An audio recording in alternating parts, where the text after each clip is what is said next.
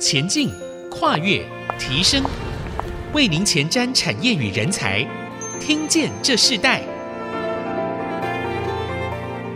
欢迎收听《听见这世代》节目，我是主持人郭兰玉。这个节目同步在 Apple、Google、Spotify 和 KK Bus 上架。如果你在 Podcast 上收听，欢迎按一下订阅，就会每集收到我们的节目。收听是越来越方便。喜欢我们的节目，也欢迎到以上的收听平台评五颗星，并留下你的心得，给我们支持与鼓励。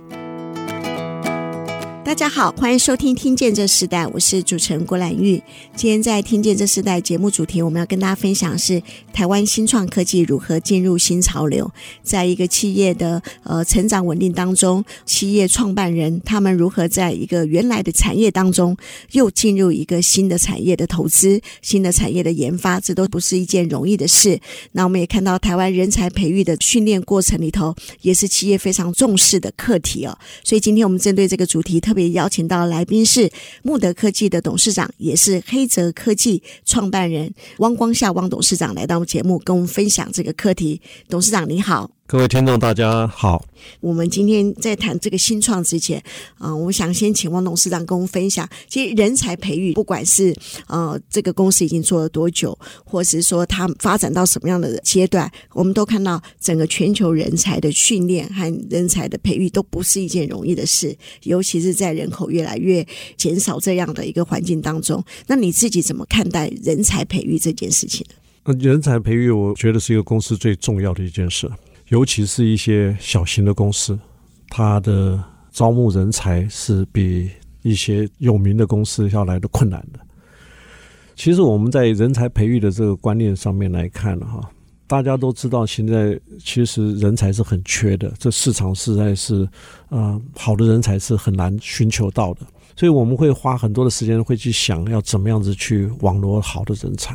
但是我觉得最重要的不是网罗人才，而是培育人才，这就好比是一个工厂的要生产，你想让它产能变大，你是要买更多的设备，类似人才，你要找更多的人才来，还是你要让既有的设备能够有最大的产出？你人才缺的状态之下，新进人员不容易招募，但是你可以做的是人才的培育，让它的产出能够变成极大化。那这个是一个蛮重要的一个观点。我在跟我们的 HR 讲，你要知道我们的同事为什么会离职，他离职的原因是什么？当然，薪酬是一个关键，但是职场的氛围也是一个关键。但是有很大的因素，也是因为你的教育训练的培训出了问题。为什么教育训练培训跟人才流失会有那么大的关系？其实很多人离开，我们统计了。他离开，像我们公司被人家请走的，几乎都是被挖角走的。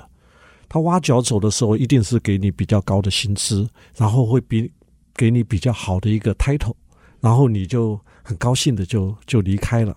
大部分都是这个样子。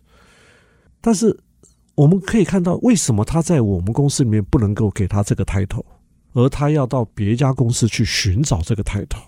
很多人就开始在迷失了，就说那是不是我们薪水给的不够？那是不是我们就是把我们的公司里面同事让他变成比较高的一个 title？其实这个方式是没有解决问题的。真正的问题还是你的教育训练出了问题，因为你的教育训练让他觉得以为他可以适合更高的 title，你没有告诉他这个 title 应该具备的能力跟具备的一些的知识。在他还不知道这个能力知识之前，他误以为他可以做到那个工作，所以别人就很顺理成章用一个高的 title 他就走了。所以我们在教育训练里面，其实很重要的就是大家都在谈的 job description，每一阶工作的职掌要分得非常清楚。我们的工程师跟我们的主任、跟我们的副理、跟我们的经理、跟我们的副总、跟我们的总经理。他到底负责哪些的工作，要非常的清楚。当他这个清楚了以后，剩下的就是我如何在教育训练，让他从工程师可以变成主任，让他从主任可以变成副理。这个是跟他的职等是有极大的关联性的。我们的教育训练不是只是说我要对他做教育训练，我们要很清楚的知道这一个 level 跳到另外一个 level 需要受什么样的教育训练。你给他工程师受总经理的教育训练也没有用，你就是要给他工程师受他到主任的这个教育训练。而你要当主任之前，你一定要受完这个教育训练，因为它是一个 pre-job 的 training，是在还没有进入这个 job 之前的一个 training，而不是进入到这一个职务以后再给他在职训练，那太慢了。所以其实整个的教育训练的一个系统其实很单纯，最重要的把你的每一个职掌的阶梯定义得非常清楚。然后让你从下一阶到上一阶要受什么样的训练，让他具备有这样子的一个执掌能力，你把它定好。你的同事他如果是工程师，他可以知道下面一层的主管主任他的执掌是什么，他要受什么训练。当他还没有受这些训练，但是他知道主管的执掌的是什么的时候，纵使别人挖角他从工程师跳到主任，他自己会自觉：哎，我还没有具备那个能力。你就算给我这么高的 title，也不代表我有那个能力。所以这个也是可以防堵我们被人挖角的一个原因。很多人就是因为不知道自己的 position，才会误以为。他可以做更高的 position，这个需要在教育训练里面去养成。你曾经也有在节目中提到过，就是慕德，你希望它是一个小而美的企业。那同样的，你说你也花了比较多的时间在员工的教育训练，那你主要在做的训练是什么？呃，我们把它这个教育训练，我们叫做指北针计划。指北针计划是什么意思呢？就是你头抬一抬，你就知道北方在哪里。所以。各位听众，你们如果有兴趣的话，可以回去问一下你们公司的同事。如果你问工程师，你只要问他：“哎，你知不知道怎么样子升到主任？或者是要怎么做才会升到主任？或者是你问你的副理：哎，你知不知道要怎么样升成做经理？你到底还缺的是什么？”如果他答不出来，就表示他不知道方向，那就跟我们在黑夜中看不到星星一样。所以，我让我们公司让他这个教育训练是一个透明化的东西。我希望我们公司每一个同事进到我们公司，在任何的一个 position，他都知道他要进入到下一个 position，他要受什么训练，而且要具备什么样的能力。所以，这个的系统。我们就是让我们的同事揭露出来，变成非常透明的系统，每一个人都知道他下一步要做什么，这个才是重点。因为当他知道下一个要做什么时候，你在开这个课程给他上的时候，他就愿意去上。否则的话，他是在茫然之中，不知道为什么今天要上这个课，为什么明天要上那个课，这个课跟他有什么关联？因为没有 job description 的差异的一个区分，他看不出这个样子的一个效果，他就不愿意受这个训练。嗯，你自己投入这个教育训练多少年的时间了？三年多了。三年多的时间，当这个教育训练开始成熟并可以展现出结果的时候，是不是也是让企业稳定很重要的关键？是的，我觉得这是一个非常重要的一个关键啊。其实三年多为什么要推到三年多都还没有推完？因为人就在工作中很忙啊。他没有时间停下来思考这些问题，而且他既有的一些过去的一些经验都听不懂你在讲什么。所以，我们为了指北针计划，我们拍过微短片，我们去做了很多的一些玩偶，做了一些很多的一些游戏，让同事知道什么叫指北针计划。因为当同事认知指北针计划对他是学习成长很重要的一个动力的时候，他自然会 push 公司说。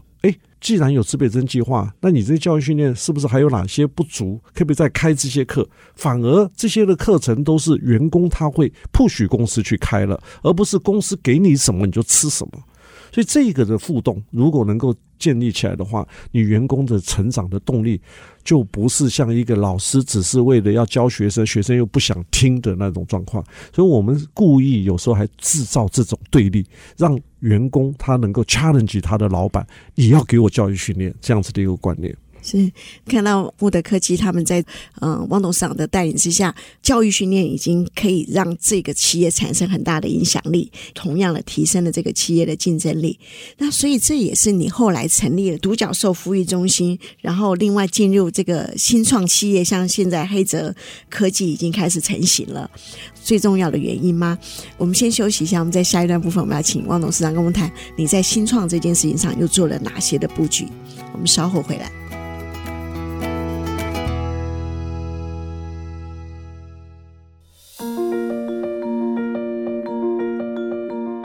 回到《听见这世代》，我是主持人郭兰玉。今天我们在节目现场，我们邀请到来宾是黑泽科技的创办人，也是慕德科技的董事长汪光夏汪董事长来我们节目来跟我们分享。刚刚在第一段，我们听到汪董事长谈到他在慕德科技他所做的这个人才的训练啊，指北针计划对这个企业的整个的稳定性，还有企业的人才的永续是有很大的帮助啊。他们在二零二三年也得到这个人才永续奖的这样的一个鼓励啊，所以你也才可以去发展。一些新的不一样的事情。那我们看到你过去有做一个伯特利的独角孵育中心，然后还有现在黑泽科技已经开始慢慢成型，也被看见了。我们是不是可以谈一下你进入新创这件事情？你当初的动机是什么？做孵育中心确实是一个工作的一个阶段里面的一个一个想法。那是因为我认为我们在慕德训练的这些团队，嗯、呃，他们都蛮优秀的。那我看到的他们在工职场上的工作都做得不错。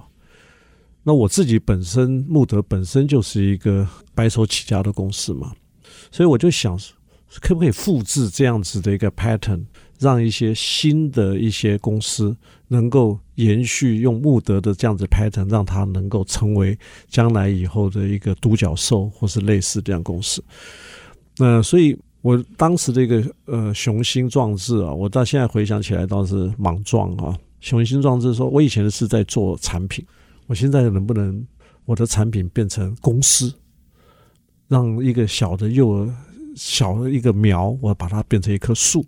所以用这样子的一个想法去成立这样子的一个伯特利这个孵化中心，是这样子。那当然，这个成立，因为我自己也是从白手起家，我当然知道有很多的呃方方面面啊，新创公司为什么它没办法存活，呃，它很容易夭折的原因，我们也避开了很多这样子原因的因子。呃，挑选了一些公司来到我们的伯特利园区里头，呃，大概挑了七八家公司，有做呃物联网的，有做区块链的，有做 AI 的，有做 IC 设计的，那也有做 AOI 的啊，还有做电测的啊，这些的公司。那还有一个是蛮有趣的，是做智慧口罩的啊，因为那时候刚好是 COVID-19 的关系，我想做智慧口罩，所以这些公司就进来了。嗯，其实你知道，新创公司要存活不是那么容易的哈。纵使你能够存活，也能够存活多久，又是一个另外一个问题。因为一个公司的成立，它有三个最基本的元素啊，那就是你的产品，就是你的研发啊；第二个，你的生产，你的制造；第三个，你的销售。你这个三样东西俱全了，你大概就会变成一个比较 solid 的一个公司。可是新创公司刚开始的时候，什么都没有。他们就只想要把研发出来，所以新创公司能不能够研发出来是一个 question。然后你研发出来以后，你能不能制造出来具有竞争力又是一个 question。然后能制造出来能不能销售得掉，有没有渠道让你能销售又是一个 question。所以为什么新创公司它不见得能够存活？因为它可能在研发过程中被淘汰掉了。那也有可能在研发过程做出来了以后，发觉它在制造上面它没有办法继续制造，它又被淘汰了，或者都已经做成产品以后，它没有渠道去销售，或是销售以后竞争不了竞争对手，它又失败了。它有太多的原因失败，再加上就算是你有销售出去，你没有第二个产品、第三个产品后续的推出来，它又失败了。所以新创公司它的失败的因子太高、太高、太高。嗯，呃，当时。呃，我开了七八家公司的方向，让他们先成立，然后有产品，因为管理的人才太缺了，所以我就会要做整并，把这几家里面认为是有关联性的，而且是呃做做的不错的，我我把它整并成一家公司，再从这一家公司让它往外头去发展。所以，那我们看到黑泽就这样的脱颖而出哈。那在这个过程中，可不可以跟听众朋友介绍一下整个新创的过程？那它主要的技术是什么？黑泽它是三个新创公司它合并的啊，一个是做呃这个 AI 的，那另外一个是做半导体 AOI 的，然后第三个是做电测的。呃，很多人就会问我，这三个好像不相干呐、啊？你怎么会把三个都在一起啊？那其实三个是相干的哈，因为这里面的电测，它事实上是 AOI base 的电测，它有用到 AOI 的元素。那 AI 呢，又有用到我们的 AOI 里头去，所以他们三个是呃是不同的产业，但是是有关联性，可以变成呃有一些辅助的一些帮助。那所以我就把这三家公司把它合并起来，变成一个团队，然后有一个团队的经营管理的团队去帮他们做后续发展的一些布局。那我也没办法让每一家小公司都要有这样的经营团队，所以呃，这个合并是也是一个呃不得不的一个过程。那当然，这个黑泽整个的过程中是非常的辛苦啊，因为除了 AOI 是我比较熟，AI 我比较熟，其他电测。那个是我完全不熟的一个产业，那只是电测这个产业是，啊、呃、啊非常具有 potential 嗯的一个市场。嗯、是，可以谈谈这个新创的过程吗？你把三个领域把它合并在这一个公司里头，同样的，其实你当初在做这个呃独角兽富裕中心的时候，你做的不只是这三家嘛，你做更多。可是后来我看到整个黑泽科技，它才是呃你现在新创的重心。那一开始就这么顺利吗？就是因为不熟悉哈，才会误入。这个丛林哈，等到你熟悉，可能就不会去做了啊。我当时是看到它的市场啊，尤其是像黑泽它的电测的市场，那它是做我熟悉的领域，是 PCB 的电测。那我们知道 PCB 里面只有两个设备，关键的设备，现在目前还是被国外所垄断啊。那第一个就是四线四线的电测，那这个四线电测还有另外一个。曝光机，在窄板的曝光机，这两个产品是 PC 板整个的 PC 板的产业里面唯二是独家被国外市场垄断的，所以我看到它的市场是有这个需要的，因为这个 PC 板是我主要的领域，我看到它的市场，那我也有销售团队可以销售这个，因为我本身就是 PC 板设备的我有市场，我有知道销售。的团队，那我也有制造的能力，因为这个电测的制造也是有一些机械设计这些等等的制造的能力，我也有。那我独缺的就是电子的一个技术，所以我当时就是因为这样的因素，那你想，那我们是不是来做这个视线的电测的设备？那我在以前我曾经说过，我不会做一个 me too 的产业。嗯，如果我现在竞争对手他虽然是 number one。我要做的跟他是一样，我还是没办法跟他竞争。但是我那时候就发现，我 AOI 的技术如果加到这个电测里面的话，会有很大的一些效果，是原来没有 AOI 做不到的一些事情。它可以借由 AOI 可以把电子的能力发挥到极致。所以我就想说，啊，那既然我又有添加的能力以后，我就希望投入这个。电测这个市场，那只是因为我没有电子的技术团队，也吃了非常大的一个困难。你你刚提到很好啊，就是你有市场，你有销售团队，也有制造的能力，你唯独缺的是电子技术。诶，听起来好像只少一样，可这一样跟你的原来的本业的创办的研发过程有什么不一样？那你也经历什么样的不容易哦？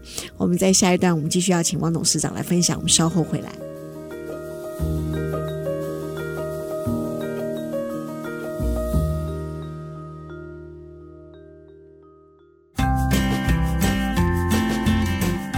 回到《听见这时代》，我是主持人郭兰玉。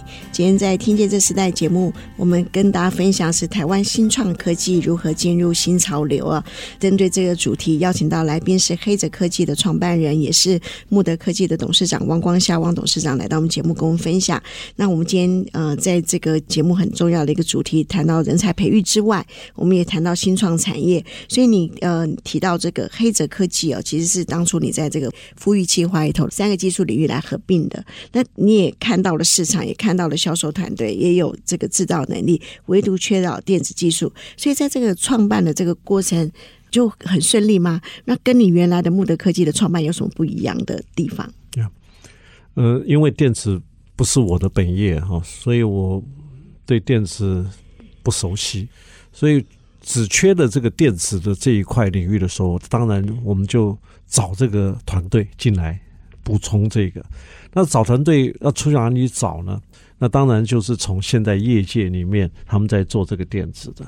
但是我刚才说过的，这个业界只有一个老大，那个老大市占率已经占了百分之九十八了。那其他的老二、老三、老四、老五、老六啊，合起来还占不到两 percent。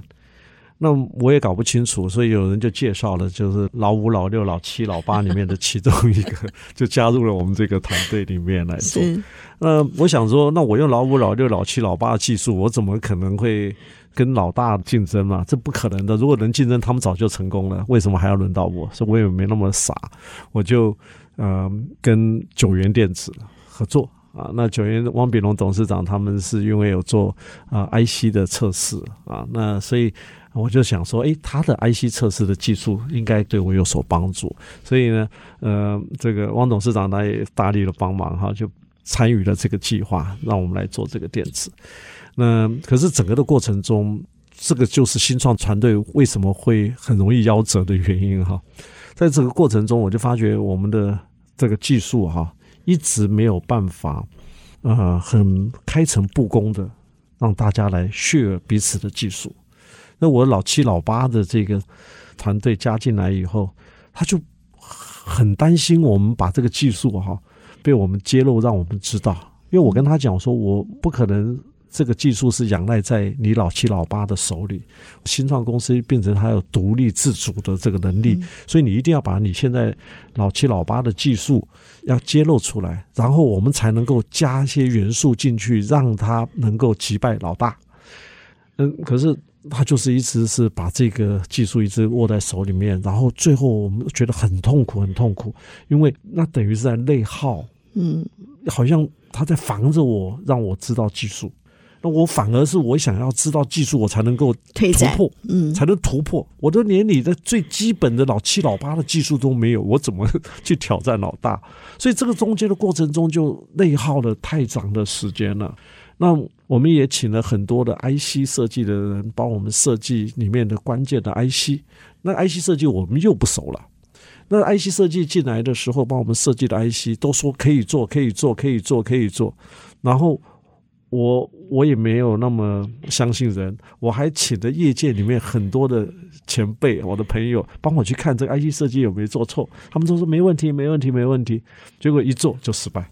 所以我那时候心力交瘁，就是说，呃，内有老七老八，他一直在防着我，然后外面我自己做的 IC 设计又失败，我当时就真的想把这家公司关掉了。可是我觉得这是一个机会哈，关掉太可惜了，我就去找那个汪炳龙董事长，我说：“汪兄，你你对不起我，因为你当初说你要负责电池的技术的，那你没有尽到力。”那汪炳龙董事长听我这样一讲，他很不好意思啊，就请他们总经理啊，就赶快在业界里面再找人，来找人来帮我们诊断一下到什么问题。结果后来他就啊，在业界里面找到一个退休的同事，然后来我们公司，我就把我们的 IC 设计的这个图让他看一下，他坐到我办公室里面，瞄了十秒钟的时间，就把它丢在我的桌上，就跟我讲是做不成。我吓一跳，我说我们做了两年多的东西，你给我花十秒钟就说做不成，那是什么原因？我当时还在怀疑他是不是太固执了。我说那要不要我那个技术团队的人来跟你做一个报告，然后你可以比较了解。他说不用，那我就开始狐疑了。我说：“你说不成，又不告诉我原因，然后就跟你报告，你就说不要，那你叫我怎么办？”那他就跟我讲说：“为什么不要？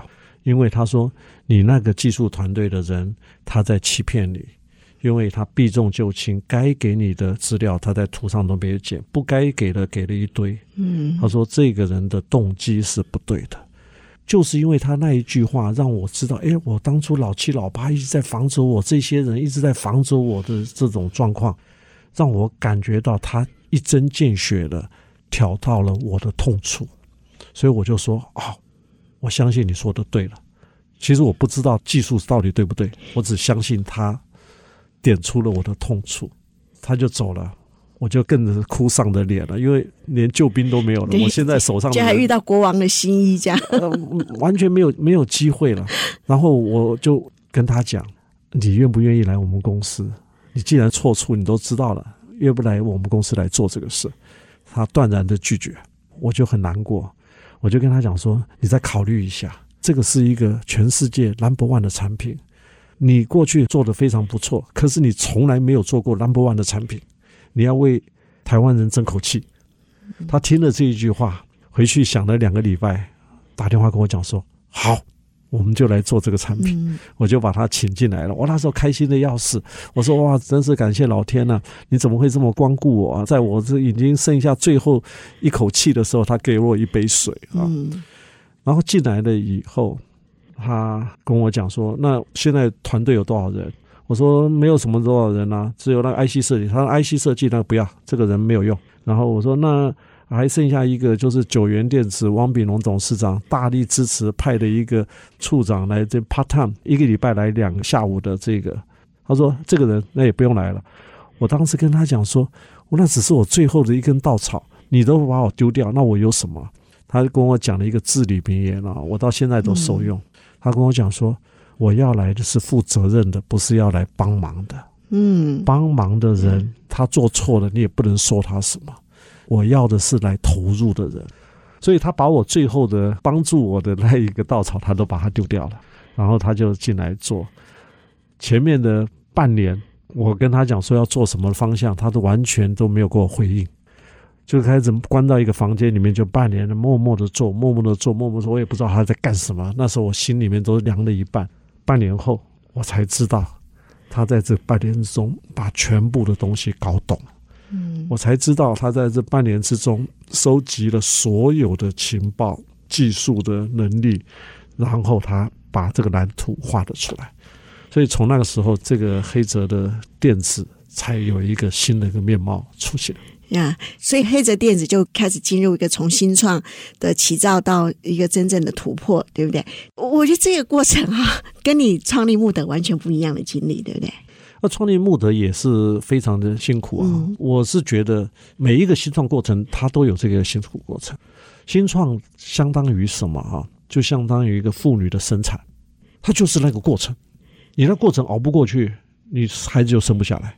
跟你生产下来以后再成长，那是两个阶段，所以新创它那个辛苦是真的，你要有非常大的决心毅力，你可能要哭十次，你要流不少的眼泪，你大概才有机会。那那你怎么有这种勇气？已经创了一个木德，经历这么长的一个时间，然后再投入一个新创产业，你真正目的是什么？当初成立木德是。是因为年轻嘛，要创业是那成立新创。我刚才讲，我是希望说把我木德的经验复制嘛，所以我我想我本来只是一个在旁边的 coach，没想到我后来变成那里面的投手。嗯，因为因为实在 coach 不起来，你只有自己下去了，否则的话你要看他失败。嗯，所以我后来对新创，我现在也很害怕，因为他跟我的理念有点违背。因为新创，你看到它关掉的时候，那你还要 lay off 人，那个跟你标榜幸福企业的那种宗旨是不大一样的。是，所以你认为一个新创科技团队的正确观念是什么？我觉得你必须要把头洗下去，而且你要有非常强烈的毅力，你一定会碰到一百倍的那种拦阻，你才有机会能够脱颖而出。新创要成功，就跟你在学校里面。这个全年级你要考第一名，那个难度是一样的。你就必须要有那个决心。你如果没那个决心，你说我想考第八名、第十名，你大概都不会成功。嗯，所以为什么新创这么难的原因，其实那个人的本身的意志力跟他的决心是要有这个 commitment。在在整个投入过程中，对你最大的学习和影响是什么？我很难过的就是七八家里面，我也关掉了好几家。每次要关掉的时候，其实对我都是很大的冲击。那我都认为我有很大的责任，没把这家公司做好，所以那个难处就是心里有时候你是觉得他们可能没有很努力，但是你还是要做这个决定。后来我就觉得是我可能个性不适合再做新创。我就是说，黑泽这一家公司，我好好把它做出来以后，我大概要休息很长的一段时间，休息很长，交给交给后面的人再再去想有这种念头了。这有没有一点是传承使命的一个概念呢？当然有，因为我是想把穆德的那种幸福企业的文化，借由新创公司也用这样子的文化再带入到他们的公司里头。因为我知道穆德因为推行幸福企业的这种观念。把公司整个的从二零一五年到二零一七年翻转过来，那我也希望这么好的一个文化能够在新创公司能延续。嗯，好，我们听到呃木德企业的汪董事长谈到新创的这个过程，其实也是呃非常不可思议哈。但我仍然看见汪董事长在木德之外的黑色电子啊、又是一个新的不一样。我们期待这家公司啊、未来整个的一个事业营运的发展，相信一定是很精彩的。那我们今天非常谢谢汪董事长来我们节目跟我们分享这个课题。我们今天的听见这时代，我们就进行到这里，谢谢你，谢谢谢谢听众。好，我们下次再见，拜拜。拜拜。节目的最后呢，我们也跟听众朋友分享一个重要的资讯。DigiTimes 电子时报首度与 IC 之音的节目《电动车新革命》联名举办了电动车关键布局这样的论坛，在十月二十七号呢，台北华南国际会议中心举办，和大家一起在电动车的这个浪潮中掌握商机。在这次的论坛中呢，不只有许多车用相关企业参与，当天还有与电动车新革命的节目主持人佘日新佘教授呢，他走出录音室，在现场与车王电子蔡玉庆董事长针对智慧交通的主题对谈。所以欢迎大家上 DigiTimes 的官网报名 D4 Round 的科技创新系列电动车关键布局。那详细的活动也请大家上官网来查询。